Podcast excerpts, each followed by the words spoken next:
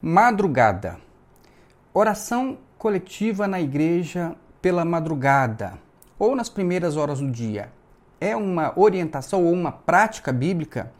É uma revelação de que Deus concedeu à igreja maranata? É equivalente às vigílias de oração ou orações no monte? Vamos refletir um pouco sobre essas questões? A Roseli vai dar o pontapé inicial e ao final eu vou fazer alguns complementos e contar a minha experiência pessoal no período em que eu é, cumpria com essa prática de madrugadas na igreja.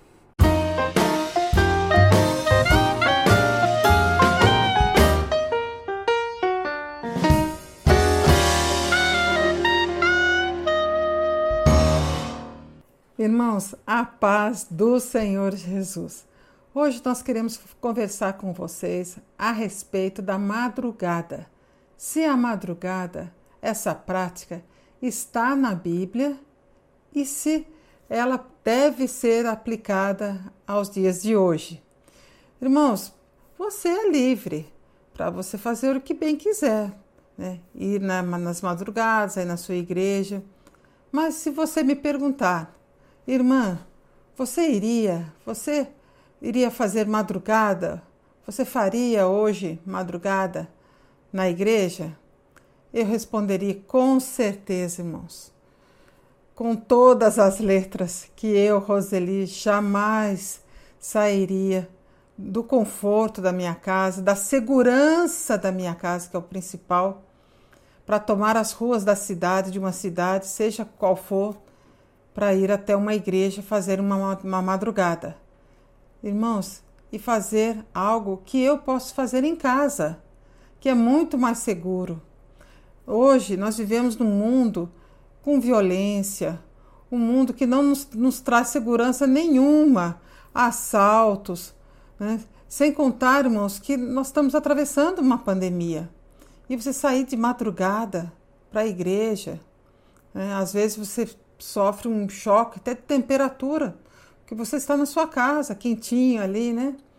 E se sai ali fora, às vezes a temperatura é outra. A gente tem que cuidar da nossa saúde, né? Temos que lembrar que nós estamos atravessando uma pandemia e todo cuidado é pouco. Agora eu pergunto para vocês: está na Bíblia? Então, primeiro a gente tem que ver se essa prática da madrugada para a igreja está na Bíblia se isso está realmente, se há alguma indicação para essa prática nos dias de hoje, né? Porque não podemos forçar uma aplicação. Tem que, tem que ter algo que nos remeta para isso. Então, nós temos que examinar os textos, né? os textos dentro do seu contexto, não é verdade? Principalmente, irmãos, se for textos mais assim que você tem que é, buscar melhor qual é a tradução boa, né? uma tradução que realmente seja é, mais próxima do original. Né? Então, o Antigo Testamento, nós sabemos que ele foi escrito em hebraico e o Novo Testamento em grego. E o Antigo Testamento, irmãos, ele tem leis. E caso você não cumprisse nenhuma dessas leis, você pagaria um preço por não cumprir essas leis, às vezes até com a própria vida. Caso você viesse a descumprir alguma coisa da lei, você poderia é, ser punido, né? sofreria uma punição.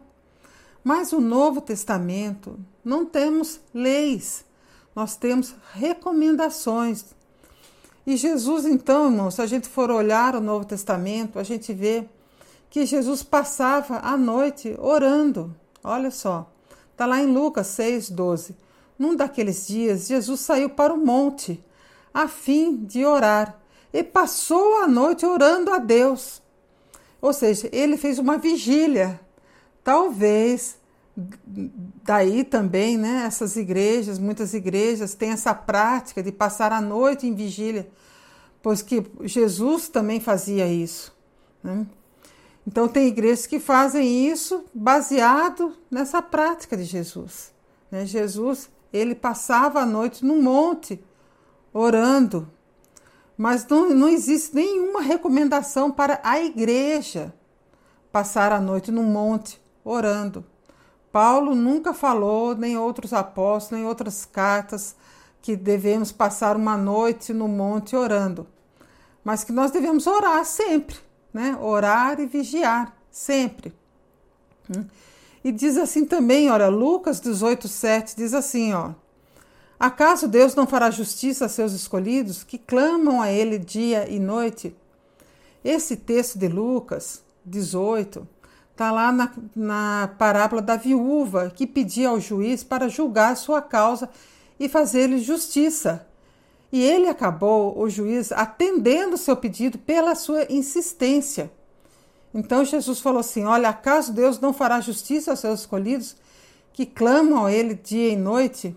Então, irmãos, nós devemos clamar a Deus não é só durante a noite, mas também de dia, ou seja, o tempo todo, não é verdade? Ah, mas Jesus, olha só, orava no deserto. Ele saía né, de madrugada, né, bem cedinho, né, nem o, o sol ainda não tinha é, nascido, né, não estava quente o sol, e Jesus já saía ali para o deserto, está lá em Marcos 1,35. De madrugada, quando ainda estava escuro, Jesus levantou-se, saiu de casa e foi para um lugar deserto, onde ficou orando. Olha só. Irmãos, primeiro a gente tem que examinar o texto e o contexto. Jesus aqui, irmãos, ele estava em Cafarnaum. Na véspera, ele havia curado muitas pessoas. Uma multidão de pessoas foi até a casa onde ele estava e Jesus curou essas pessoas. Irmãos, Jesus deve ter ficado exausto de tantas pessoas que ele atendeu. De manhã, ou seja, nem bem o dia tinha clareado, pois ainda era de madrugada. Ele saiu e foi para o deserto orar. Ele saiu, irmãos, sem que o dia tivesse nascido, né, estivesse claro, para que ele não fosse visto, porque ele queria era privacidade com o Pai. Esse era talvez o intuito de Jesus, não é mesmo? E Jesus, como nós vimos, ele sempre buscava a Deus logo de manhã, né? E essa é, é o que nós devemos fazer. Eu acredito que isso é o ideal, né? A gente, antes de começar a trabalhar nas nossas atividades, desenvolvermos com, com as preocupações que nós temos com as nossas atividades, quer no trabalho, quer em casa, né, com os filhos, ou aqueles que trabalham fora. Irmãos, nós devemos orar, nós devemos tirar os minutinhos, né, porque essa é a nossa prioridade, né? o Senhor é a nossa prioridade. Então, tirar os minutinhos ali antes de nós começarmos o dia com os nossos afazeres, a, a, a separar os minutos de oração. Então, eu sempre falo assim: é bom que quando a gente acorda, irmãos, é bom a gente nem levantar, né? Já desce rolando da cama ali, já cai de joelho no chão e já faz uma oração ali pela sua família, pelos seus filhos, né? pelos seus líderes, para que você quiser e você ter essa intimidade com o Pai. Isso que é o importante, não é mesmo?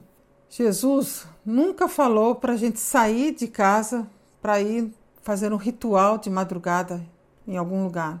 Mas ele diz assim: olha, quando, mas quando você orar, vá para seu quarto, feche a porta e ore ao Pai que está no secreto ou, ou em oculto, tanto faz. Então, seu Pai que está no secreto oculto o recompensará. Então, não há uma recomendação de que devemos orar a tal hora, de madrugada. Aliás, devemos orar o tempo todo. Orai e vigiai sempre e, e aonde, hein, irmãos? Olha, de preferência, né, num lugar secreto, num lugar que você esteja né, no seu quarto. Secreto que eu digo, num lugar que você possa estar sozinho com o Pai, que você possa ter uma privacidade com Deus, uma intimidade com Deus. Né? Ah, mas você está falando do Novo Testamento? Mas, irmãos, eu lembro que quando eu cheguei na igreja em 1985, por aí, é, tinha madrugada, né, esporadicamente, mas tinha. E eu perguntava: que negócio é esse, madrugada? E eles falavam assim: ah, não, mas tem sim. É, a Bíblia fala da madrugada, pois diz assim: ó, eu amo os que me amam e os que de madrugada me buscam me acharão. Olha só, né? Irmãos, isso aí é um Provérbios, é 8,17. Mas essa versão é a versão bem antiga, que é a corrigida. Já a versão atualizada e a NVI nem aparece a palavra madrugada. Porque o texto, na verdade, irmãos, não está falando de oração, está, não está falando de, de, de buscar Deus de madrugada. Diz assim, Provérbios 8,17: Amo os que me amam, e quem me procura me encontra. Irmão, se a gente for olhar o texto todinho ali de Provérbios, nós vamos ver que lá no capítulo 1 até o capítulo 9, Salomão, quando ele escreveu Provérbios, nesses primeiros capítulos, ele está falando da sabedoria. Ele, está, ele até personificou a sabedoria. É bem interessante ele coloca a sabedoria como se fosse uma pessoa, né? como se fosse até é, uma mulher. Né? Ela grita na praça, ela chama. Provérbios 9, 10 diz assim: O temor do Senhor é o princípio da sabedoria. Provérbios 1, o temor do Senhor é o princípio do conhecimento também da sabedoria. Né? Provérbios 1, 20 diz assim: Olha só, a sabedoria clama em voz alta nas ruas ergue a sua voz nas praças públicas. Ele está personificando, ele deu uma pessoa para a sabedoria. Nas esquinas das ruas barulhentas, ela clama. Nas portas da cidade, faz o seu discurso. Então ela, ele vem discorrendo sobre a sabedoria. E isso é o capítulo 1, o 2, o 3, o 4, né? 3,3 diz assim: Como é feliz o homem que acha a sabedoria, o homem que obtém entendimento. Então ele fala que o homem né, tem que procurar sabedoria. Então vai até o capítulo 9. Aí o 10, o 11, o 12, 13 não está tratando de sabedoria. Mas no, no capítulo 14 volta a falar da sabedoria. E é interessante que eles colocam a sabedoria aqui no capítulo 14 dirigida principalmente às mulheres. Pois fala assim, capítulo 14: A mulher sábia edifica a sua casa, né? mas a tola né, derruba com as suas próprias mãos. Nós conhecemos muito bem essa tradução, né? essa versão. Já a NVI diz assim: A mulher sábia edifica a sua casa, mas com as próprias mãos a insensata derruba a sua. Irmãos, aqui foi colocado que a mulher sábia, como se estivesse tratando o assunto fosse a mulher, mas não é. O assunto do capítulo 14 é o mesmo dos outros capítulos anteriores, de 1 a 9 de Provérbios. Está falando da sabedoria. Inclusive, irmãos, o substantivo sabedoria passou a ser nome de mulher porque Sofia significa sabedoria em grego. Vocês sabiam disso? Então, quando eles colocaram assim, eles inverteram um pouquinho, né? eles colocaram a mulher sábia, eles colocaram é, sabedoria é um substantivo e sábia ou sábio é um adjetivo. Então, eles colocaram um adjetivo na mulher, entenderam? Então, truncou um pouquinho, né? deu assim uma um desvio, digamos assim, né? Mas a, NV, a NVI é que eu li agora. Mas é bem interessante, irmãos, que a Bíblia de Jerusalém, nós até temos aqui em casa, é muito boa. Nesse versículo, ela traduziu bem mesmo. Ficou assim a Bíblia de Jerusalém, a tradução. A sabedoria edifica sua casa. A insensatez a derruba com as mãos. Então, irmãos, ao se fazer uma tradução, o tradutor ele pode, para ficar mais próximo do nosso entendimento, ele pode colocar algumas palavras para compor a expressão ou pode suprimir alguma palavra que possa vir a, a desviar, né, a, a, trazer um outro enfoque. Foi o que ele fez. O tradutor da Bíblia de Jerusalém, ele tirou a palavra mulher, que aparece no original, que é Ixá. Ele tirou para até mesmo não desviar de nada, que o foco fique na sabedoria e não na mulher. O foco é a sabedoria e não a mulher. Entenderam, irmãos? Ficou fácil agora? Que muitos pastores, muitos líderes, quando querem bater um pouquinho na mulher, né, eles vêm com esse negócio aqui de, Provérbios 14, né? A, a mulher sabe edifica sua casa, mas a tola derruba com as suas próprias mãos. Não, irmãos. Aqui está falando, está tratando da, da sabedoria.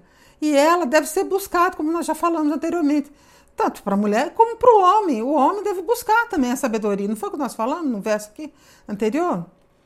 Né? Então, irmãos, não existe uma passagem do Antigo Testamento que venha remeter para, para buscar o Senhor, né? para esse ritual da igreja da madrugada, porque na verdade é um ritual, é um ritual. Essa, é, essa, quando um líder ele marca uma madrugada na igreja, ah, é para orar. Mas orar você pode fazer na sua casa. Então, na verdade, irmãos, é mais um ritual ali, é mais uma atividade. E qual é essa motivação? Por que, que você vai na, na madrugada aí na sua igreja? Ah, é para orar? Irmãos, isso você pode, como nós falamos, fazer em casa. Mas muitos vão, irmãos, às vezes é para agradar o pastor, é para mostrar que ele é muito espiritual, que ele cumpre todas as orientações aí, não é mesmo? Né? Quer ficar bem ali com o ministério, né? quer zelar pela sua função. Ah, se eu não for na madrugada, eu depois não posso tocar de noite na igreja. Se eu não for na madrugada, eu não posso levar, levar a palavra lá para as senhoras, não é mesmo? E não é bem por aí, né, irmãos? A gente tem que fazer as coisas para o Senhor. Não a nossa motivação não pode ser né, agradar o homem, para você ganhar uns pontinhos ali com o ministério. Não pode. Né? A nossa motivação tem que ser o Senhor. Isso se chama fariseísmo. Que os fariseus eles costumavam orar nas esquinas para serem vistos. Você já conhece bem essas passagens né, do fariseu. Né? Ele gosta de ser visto, ele gosta de ser ouvido. Então nós não podemos agir como os fariseus. A gente tem que fazer para o Senhor. E Jesus falou assim: quer orar? Entra no seu quarto, ora aí, busca a Deus aí no seu quarto que está em oculto, não é mesmo? Então o Novo Testamento também não traz nenhuma recomendação. Ah, mas o velho fala lá que, os, que eles iam, faziam os rituais, matavam o cordeiro lá, o sacerdote ia no templo de manhã, era o sacrifício da manhã. Irmãos, isso é lei né? lei de Moisés. Ali está é, falando do, de, de rituais dos judeus, do judaísmo. Hoje, irmãos, nós vivemos na nova aliança. Nós não vivemos mais na sombra.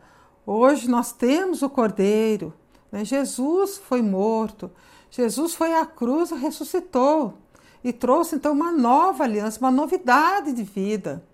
E no Novo Testamento, nada nos remete que nós tenhamos que sair das nossas casas e ir para a igreja para fazer esse ritual. Nada mais é do que um ritual mesmo, né? Então, irmãos, esse negócio que lá de Provérbios 8,17 que diz, né? Eu amo os que me amam, os que de madrugada me buscam, me acharão. Irmãos, não tem, nem no Antigo Testamento, não aparece isso, como nós falamos, está falando da sabedoria. O Novo Testamento também não tem nada que nos remeta a isso, embora Jesus ele levantava de manhã, ele ia para o deserto. Né? Ele mesmo falou: busque no seu quarto. Então nós devemos buscar intimidade com o Senhor. Né? Mas no, na nossa casa mesmo a gente pode fazer isso. Né? Na nossa casa mesmo. É um lugar que você está seguro. Né? É um lugar que o Senhor né, entregou para você, deu para você esse presente, né? o seu lar. Nós temos um lar. Né? Isso é uma bênção de Deus. Né? Então, irmãos, a gente tem que avaliar isso. E eu lembro também que quando eu cheguei na Maranata, em 85, essa prática da madrugada não era algo fixo, mas era algo esporádico, era quando havia uma revelação, né? Aí vinha essas revelações aí. E eu lembro que, que eu cheguei a fazer uma, uma semana de madrugada por uma revelação, né? Que nós deveríamos orar uma semana, né? Às quatro horas da manhã. Eu lembro bem disso. Eu levantava três horas da manhã e ia para a igreja. Né? Nós nos reuníamos às quatro horas da manhã. Né? Mas isso era algo esporádico. Ela se tornou fixa, foi depois. Aí ela entrou como uma atividade fixa da igreja, ela foi fixada. Né? E líder gosta muito de marcar madrugada, irmãos. Às vezes marca na quinta e no sábado. Mas por que sempre eles marcam no sábado? Porque essa é a hora que terminar a madrugada no sábado, né? Você às vezes não vai trabalhar, você já fica ali para limpar a igreja, né? Aliás, o líder não precisa nem pagar uma zeladoria para isso, ele usa o trabalho dos irmãos para limpar a igreja, quando na verdade deveria era pagar uma zeladoria para isso. Né? Irmãos, de madrugada é difícil para quem trabalha, né? para quem trabalha, para quem estuda, faz faculdade. Né? Hoje nós estamos com essas atividades em casa, mas e quando voltar tudo ao normal? Né? Você ser privado do seu sono, isso traz prejuízo até para o seu trabalho, traz prejuízo para o curso que você está fazendo, né? para os jovens que precisam é, estudar mais, se dedicar mais ao estudo. Né? Às vezes tem aula ali e tem que levantar muito cedo para ir para a madrugada, chega na hora da, da, da aula já está com sono. Acaba que você deixa de render ali, né? O seu rendimento cai no curso que você está fazendo, o seu rendimento pode cair até no seu trabalho. Então, nossa, a gente tem que ter muito cuidado com isso, prestar mais atenção. Né? A gente não pode deixar que as pessoas manipulem o nosso pensamento dizendo que está na Bíblia e que deve ser aplicado porque está na Bíblia.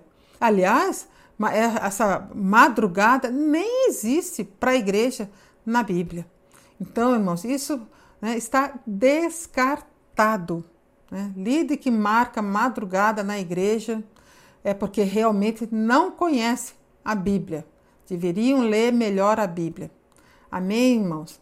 Então, eu deixo aqui essa mensagem, que você possa refletir, que você possa raciocinar, né? Que essas mensagens, eu sempre digo, que é uma ajuda para você estimular o seu raciocínio, né? Que você possa pensar, raciocinar, buscar, né? Orar ao Senhor, aí mesmo da sua casa, Amém, irmãos? Fique na paz do Senhor. Até uma próxima oportunidade. Que Deus nos abençoe. Graças a Deus. Pois bem, meus irmãos, eu creio que a Roseli já deixou claro que a prática de orações pela madrugada na igreja não é bíblica. Não há um só texto bíblico que indique uma prática de orações coletivas no templo ou em algum local de reuniões da igreja primitiva. Como a Roseli bem explicou, os textos utilizados como fundamento para a prática de madrugadas na igreja dizem respeito a uma outra coisa. O texto de Provérbios 8, 17, por exemplo, ele está falando da sabedoria e não de orações, muito menos de orações coletivas. Aliás, o texto original nem fala de madrugada e nem de oração, né? como a Roseli já explicou.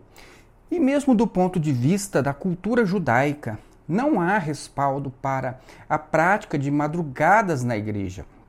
É, nós sabemos que os judeus eles tinham sim o hábito de orar três vezes ao dia e o primeiro horário era a terceira hora do dia, ou seja, nove horas da manhã. Mas mesmo para aqueles que moravam em Jerusalém e tinham condições de ir ao templo, né, enquanto existia templo, não se tratava de orações coletivas dirigidas por algum oficial do templo, mas eram orações individuais e livres, tá certo? Daniel também, né? É, por hábito, ele orava três vezes ao dia, mas ele fazia isso no seu quarto. Daniel 6, 10. E Jesus disse que esse é o modelo ideal para os seus discípulos, a oração em secreto, com privacidade e intimidade com Deus. Inclusive, como bem explicou a Roseli, os relatos de Jesus orando no monte nos mostram que Jesus queria privacidade, um lugar silencioso e afastado né, de todas as perturbações da cidade, para que ele não fosse incomodado por ninguém. Que é exatamente o contrário das orações que os crentes fazem hoje nos montes, onde há ajuntamento de pessoas. Se você quer orar no monte, é, segundo o modelo bíblico, saia de sua casa sozinho, procure um monte onde não tenha ninguém fique lá orando. Caso isso, caso você não tenha privacidade em sua casa. Então, irmãos, a ideia de oração pela madrugada é exatamente a da privacidade e da intimidade com Deus e não da coletividade. Mas qual era o fundamento bíblico que eu aprendi na Maranata para justificar a saída das pessoas de suas casas pela madrugada para ir à igreja fazer então essas orações coletivas? Além dos textos que a Roseli já citou, um texto muito utilizado era o da descida do maná no deserto. O maná ele tinha de ser recolhido pelo povo antes do nascer do sol, porque se ficasse exposto ao sol, ele se perdia.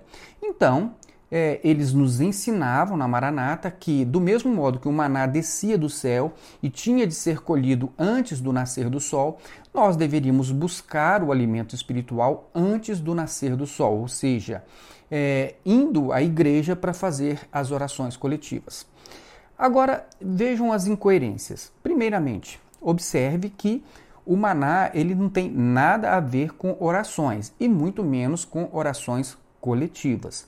Em segundo lugar, observe que o maná não caía no tabernáculo, mas no próprio local onde as pessoas elas estavam. Eram 2 milhões e meio de pessoas aproximadamente ao redor ali do tabernáculo.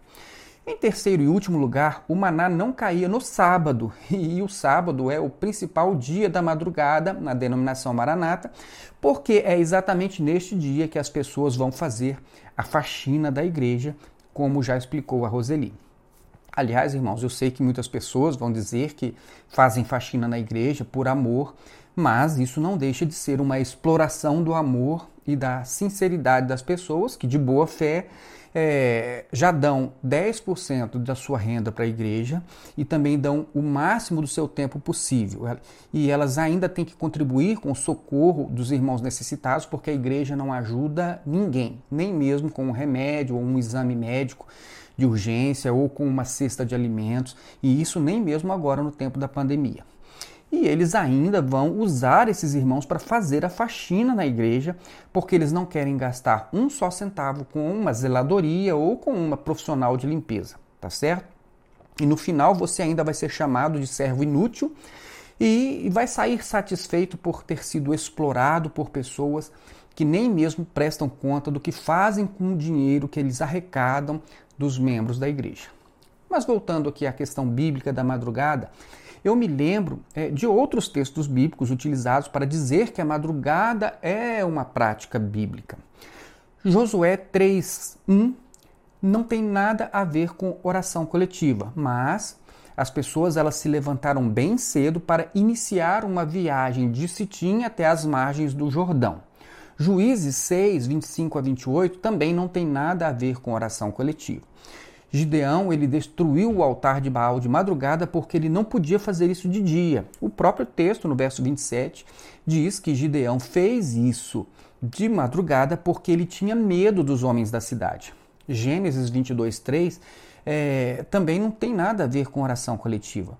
Abraão ele se levantou de madrugada para iniciar a sua viagem até o lugar onde seria então sacrificado Isaac. Gênesis 28, 18 também não tem nada a ver com oração coletiva. Jacó estava fugindo da ira do seu irmão Esaú, indo é, para Padã Aram, para a casa de seu avô Betuel, avô materno, e ficou na casa do seu tio Labão. E no caminho de noite ele teve um sonho, e quando ele acordou de manhã, bem cedo, para prosseguir a viagem, ele erigiu ali um altar ao Senhor antes de partir.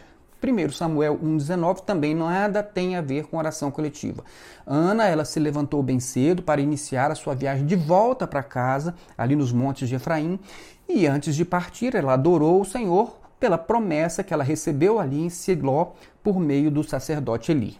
Então, meus irmãos, se vocês notaram bem, na maioria dos textos bíblicos, os personagens eles se levantaram de madrugada porque eles iam viajar, eles iam iniciar uma viagem, uma jornada. E eles não se levantaram para fazer orações coletivas em algum lugar. E há ainda outros textos, alguns outros textos, né, que falam de madrugada, mas nenhum deles vai se referir a algum tipo de oração coletiva. Mas esse é, não é o único ensinamento da Maranata que não encontra respaldo bíblico, como nós já temos mostrado neste nosso canal. Na verdade, se você tiver curiosidade de assistir a todos os vídeos, você vai perceber que todas as doutrinas da Maranata, na verdade, elas não têm uma adequada fundamentação bíblica, né? mas elas são aplicadas sobre, sobre o argumento de ter sido uma revelação especial de Deus.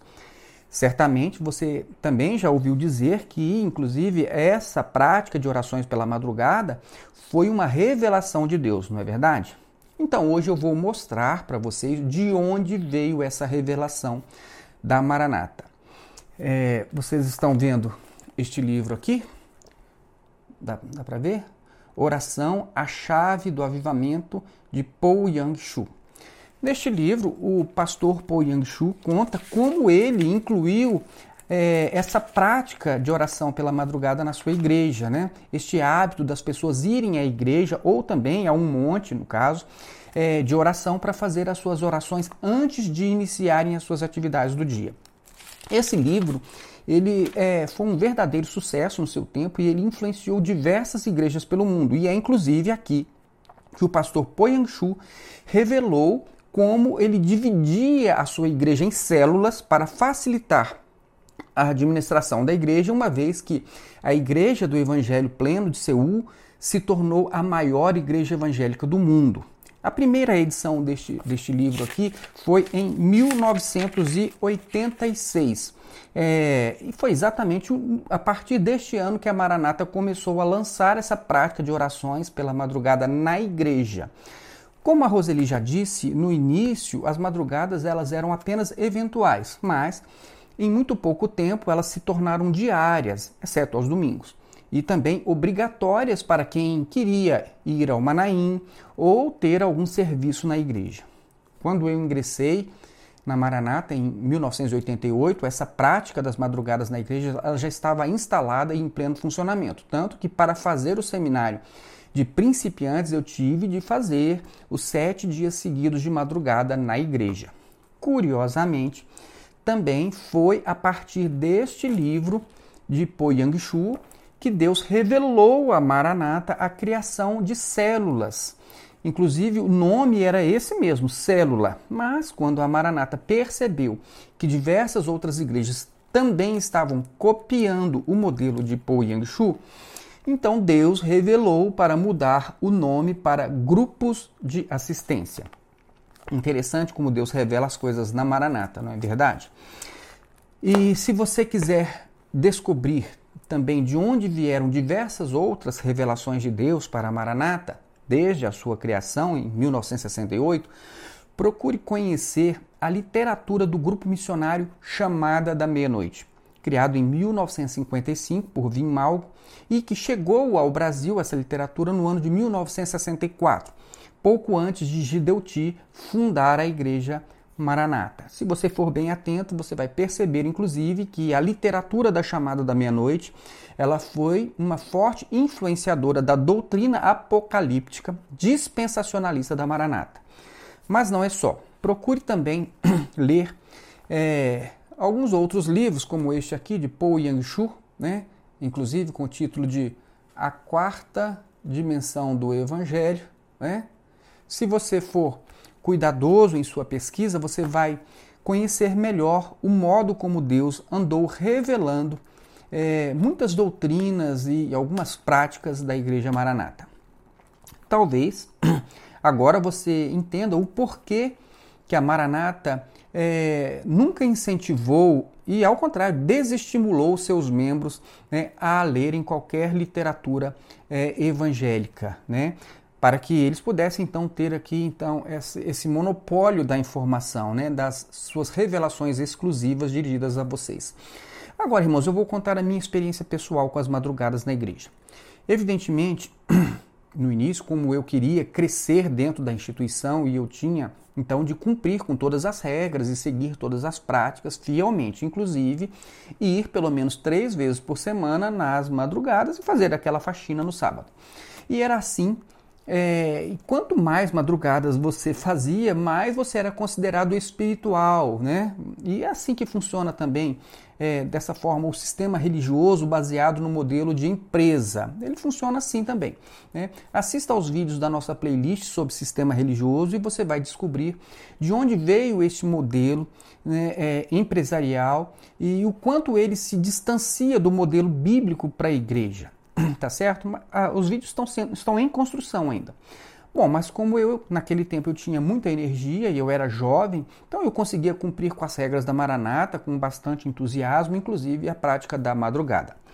Mas o fato é que eu nunca gostei de levantar de madrugada e isso por diversas razões. Primeiro, porque inicialmente eu, mesmo jovem, eu estava fazendo faculdade à noite e eu trabalhava oito horas por dia como eu nunca consegui né, é, ir para a igreja, voltar para casa, tirar um cochilo antes de, né, de ir trabalhar, então eu era privado do meu sono. Por quê? Porque eu morava distante da faculdade e quando eu chegava em casa por volta da meia-noite, eu ainda ia tomar banho, eu ainda ia comer para depois dormir. Então eu me deitava aí por volta de uma hora da manhã e eu já tinha de me levantar entre 5 e 5 e meia da madrugada, dependendo do horário que o pastor definia para a madrugada. Então eu dormia muito pouco e isso é, prejudicava o meu rendimento em tudo. Por quê? O normal é que você durma pelo menos 7 horas por noite para é, o seu corpo se recuperar por completo. Depois que eu me formei em minha primeira faculdade, a minha batalha continuou, porque eu tinha de estudar para fazer concurso e eu tinha muita dificuldade com a leitura, porque é, eu mal conseguia ficar com os meus olhos abertos, né? É, em algum, algum, por algum tempo lendo, né? E, então isso realmente me, me tirava muito a atenção e a concentração. Então eu sempre tive que lutar muito contra o sono né? tanto para o meu desenvolvimento profissional, como mesmo para o meu desenvolvimento ali na igreja. E eu até chegava mesmo a cochilar durante alguns cultos, né? Porque eu estava com um déficit de sono.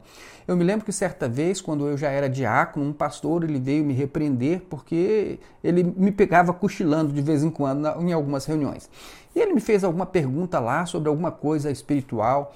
E, e eu já estava cansado e eu respondi a ele assim: Isso é de comer? Aí ele disse não. Eu disse, isso é de beber? E aí ele educadamente ele me respondeu que não, né? Mas as coisas não ficaram muito bem, porque logo ele me mandou para uma outra igreja, né, mais longe da minha casa, e eu fui ser diácono então em uma outra igreja. Eu já estava bastante cansado. E essa foi a minha experiência com as madrugadas, uma vida de luta contra o sono. E isso me afetava tanto que eu tinha sonos recorrentes, sonhos recorrentes. Eu sempre sonhava que eu estava escalando uma montanha, é, fazendo um esforço sobrenatural. Né? Eu sonhava que eu estava andando de bicicleta exausto, né? É, me esforçando além do limite, já desfalecendo ou correndo. Eram sempre sonhos assim, onde eu estava exausto, sempre sonhando que eu estava exausto. Ah, e, e esses sonhos eles estavam mostrando exatamente esse, que eu estava chegando no meu limite. Né? E quando estes sonhos cessaram? quando eu finalmente eu me vi livre da obrigação de fazer madrugadas na igreja, quando eu me desliguei da Maranata. É, a minha cabeça melhorou, a minha produtividade melhorou, é, porque eu trabalho com leitura diária de processo. É, eu nunca mais cochilei né, em reunião alguma e hoje eu consigo ler um livro sem deixar ele cair no chão. Né? Na verdade, os sonhos eles eram este aviso que o meu corpo estava no limite. Pois bem, meus irmãos, eu sei que ainda hoje tem gente é, dizendo para você que fazer madrugada na igreja é bíblico, que é uma bênção, que Deus ama, né, ama mais quem faz madrugadas na igreja. Mas nós estamos aqui para dizer para você que isso não é verdade.